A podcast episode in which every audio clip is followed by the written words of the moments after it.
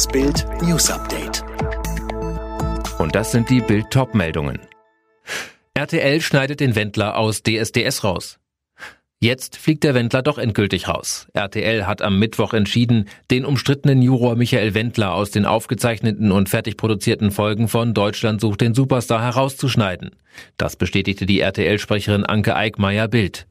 Wendler habe mit dem KZ-Vergleich auf seinem Kanal eine rote Linie überschritten, hieß es. RTL hatte bis zuletzt daran festgehalten, dass die Folgen ausgestrahlt werden müssten, obwohl Wendler im Oktober bei RTL ausgestiegen war.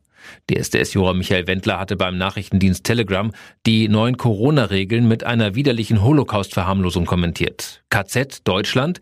Es ist einfach nur noch dreist, was sich diese Regierung erlaubt. Das Einsperren von freien und unschuldigen Menschen ist gegen jegliche Menschenwürde, schrieb er. Später postete der Sänger eine Story bei Instagram. Darin behauptete der Wendler, er habe mit KZ bloß Krisenzentrum gemeint.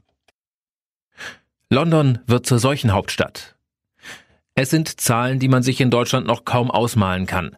Nach Angaben der britischen Statistikbehörde ONS war über den Jahreswechsel einer von 50 Engländern mit dem Coronavirus infiziert und in London sogar einer von 30.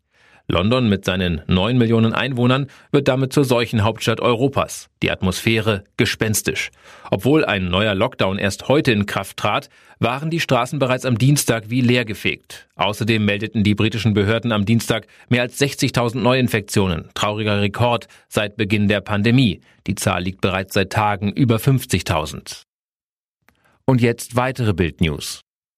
In der EU geht jetzt der nächste Corona-Impfstoff an den Start. Die Europäische Arzneimittelagentur hat den Moderna-Impfstoff zur Zulassung empfohlen. Damit es losgehen kann, fehlt nur noch das Go der EU-Kommission, was als Formsache gilt. Wie viele Impfdosen von Moderna im ersten Schritt nach Deutschland gehen, ist unklar. Sebastian Gülde, Sprecher des Gesundheitsministeriums, sagte, wir gehen davon aus, dass mit ersten Lieferungen des modernen Impfstoffs in der nächsten Woche begonnen werden kann. Wie hoch jetzt allerdings die Dosenverfügbarkeit ist, das wird derzeit halt eben noch erörtert. Insgesamt hat aber Moderna angekündigt, im ersten Quartal für die EU zwei Millionen Dosen liefern zu können.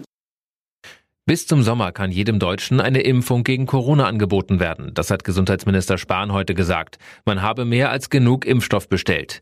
Dass dieser anfangs knapp sei, war klar, so Spahn. Damit es mit den Lieferungen schneller geht, wird das Unternehmen BioNTech vermutlich schon nächsten Monat in Marburg eine weitere Produktionsstätte eröffnen. Dazu sagte Spahn. Dann könnte das Unternehmen seine Impfstoffproduktion massiv ausbauen. Das hilft Europa und das hilft vor allem auch uns in Deutschland denn das führt zu früheren Lieferungen von bestellten Dosen. Das Bundeskabinett hat eine Frauenquote in großen Unternehmen auf den Weg gebracht. Sobald ein Vorstand aus mehr als drei Mitgliedern besteht, muss künftig mindestens eine Frau dabei sein. Das gilt auch für Behörden wie etwa die Bundesarbeitsagentur. Bei den Stichwahlen um zwei Senatsposten im US-Bundesstaat Georgia haben sich offenbar beide demokratischen Bewerber durchgesetzt. Sollte sich das bestätigen, hätten die Demokraten des gewählten US-Präsidenten Joe Biden künftig in beiden Parlamentskammern die Oberhand. Geschrumpfte Minisalamis oder weniger Müsli für mehr Geld. Verbraucherschützer suchen seit heute erneut die Mogelpackung des Jahres. Dafür können Verbraucher auf der Seite umfrage.vzhh.de ein Produkt auswählen, das sie für eine besonders dreiste Täuschung halten. Die Abstimmung läuft bis 24. Januar. Alle weiteren News und die neuesten Entwicklungen zu den Top-Themen gibt's jetzt und rund um die Uhr online auf Bild.de. Mehr starke Audio-News von Bild gibt es auch bei den Tech Freaks, der wöchentliche Podcast über Digitales, Computer, Tablets und Smartphones. Tech Freaks, überall, wo es Podcasts gibt.